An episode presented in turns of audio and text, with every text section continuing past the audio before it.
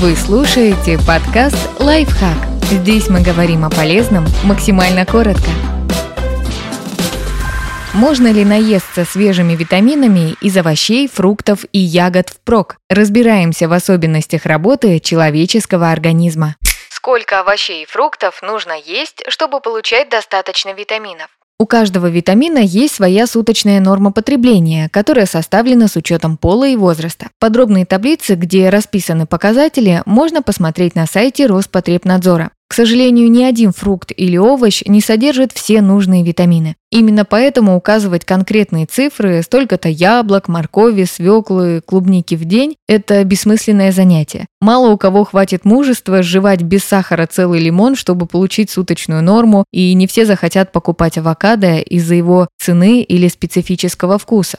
В целом, нужно следить, чтобы в течение всего года вы ели овощи, фрукты, ягоды, а еще зелень. Также необходимы мясные, молочные и рыбные продукты. Витамины группы В содержатся именно там.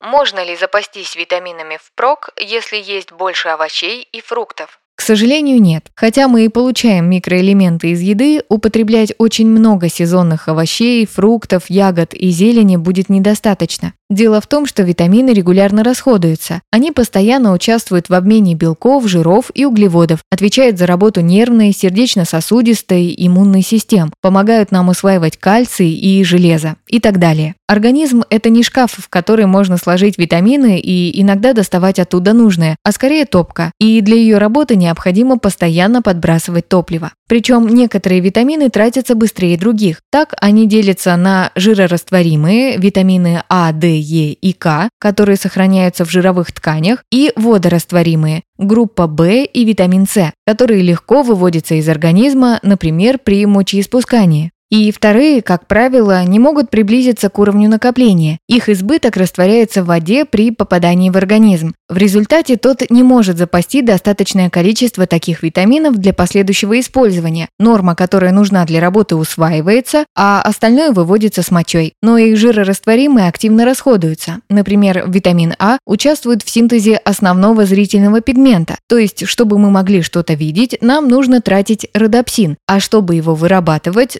надо получать витамин А. Поэтому эти микроэлементы накопить тоже не получится. Подписывайтесь на подкаст «Лайфхак» на всех удобных платформах. Ставьте ему лайки и звездочки. Оставляйте комментарии. Услышимся!